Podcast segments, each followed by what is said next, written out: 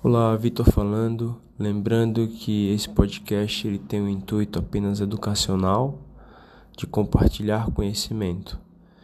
Ele não deve ser levado ao pé da letra para prescrição, para conduta médica. Até porque toda conduta ela deve ser individualizada para cada paciente e os protocolos de cada instituição devem ser seguidos à risca.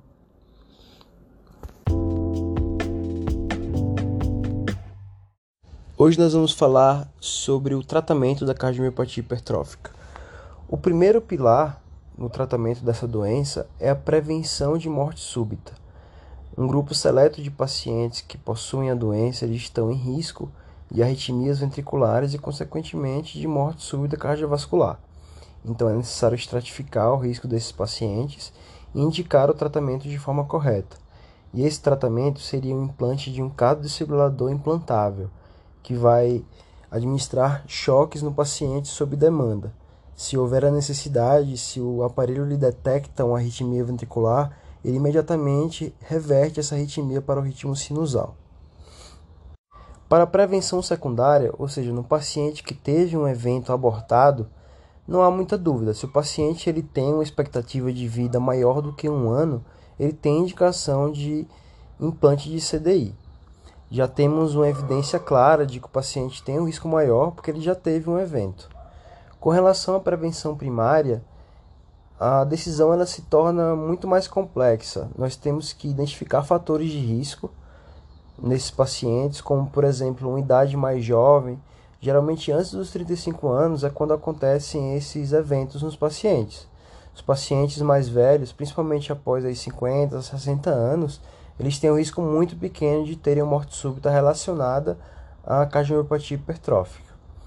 História familiar de morte súbita também deve ser levada em consideração, principalmente quando ela acontece no paciente de, num parente de primeiro grau com menos de 50 anos, se o paciente ele tem um septo interventricular maior do que 30 milímetros ou se ele tem uma síncope inexplicada nos últimos seis meses. Esses são os principais preditores os que têm maior correlação com a possibilidade de morte súbita.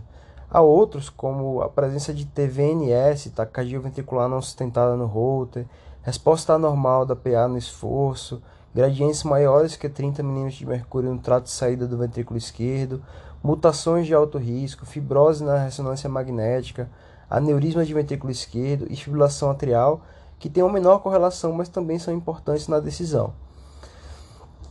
As principais diretrizes, a diretriz da American Heart Association, ela tem um algoritmo específico para essa tomada de decisão e a European Society of Cardiology ela tem um score que pode ser calculado.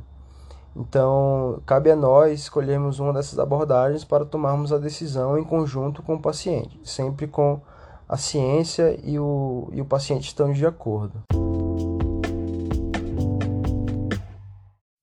Outro pilar no tratamento desses pacientes é o controle de sintomas. Sempre a primeira linha será o uso de medicações para realizar esse controle.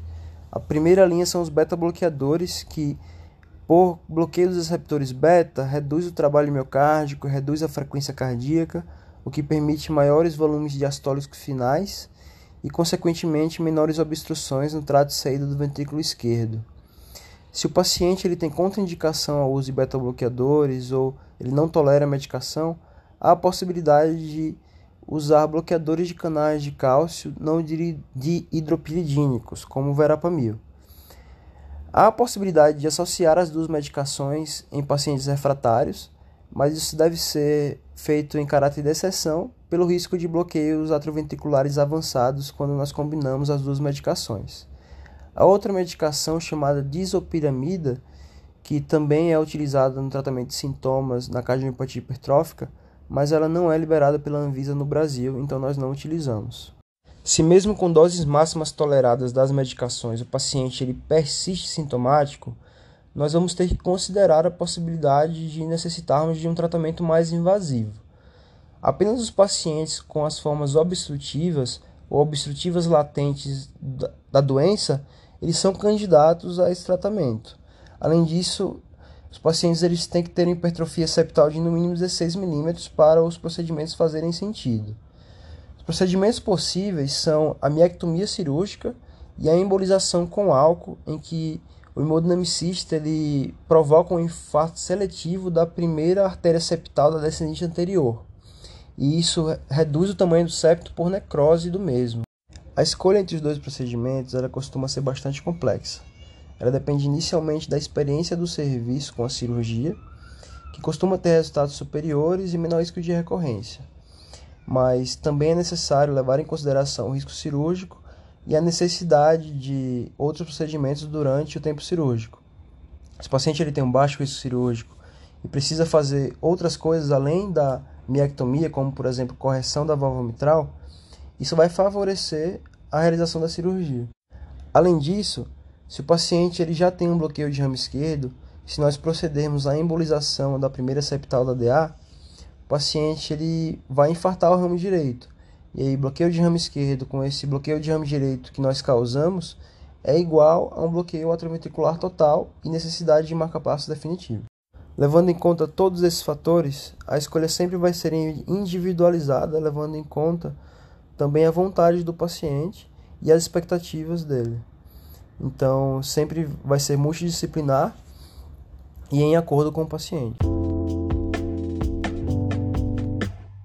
Outro pilar no tratamento desses pacientes é o manejo da fibrilação atrial. Todo paciente com essa doença, com a cardiomiopatia hipertrófica que desenvolve a fibrilação atrial, ele deve ser anticoagulado independente do chá de Svastic e podem ser usados tanto a varfarina como os novos anticoagulantes orais. Sempre é aconselhável considerar o controle de ritmo em detrimento do controle de frequência, pois a manutenção do ritmo sinusal é bem importante no controle de sintomas e na qualidade de vida desses pacientes. Então, nós vamos ter um limiar menor para utilizar a miodarona, antiarrítmicos e para realizar ablações com, visando a manutenção desse paciente em ritmo sinusal.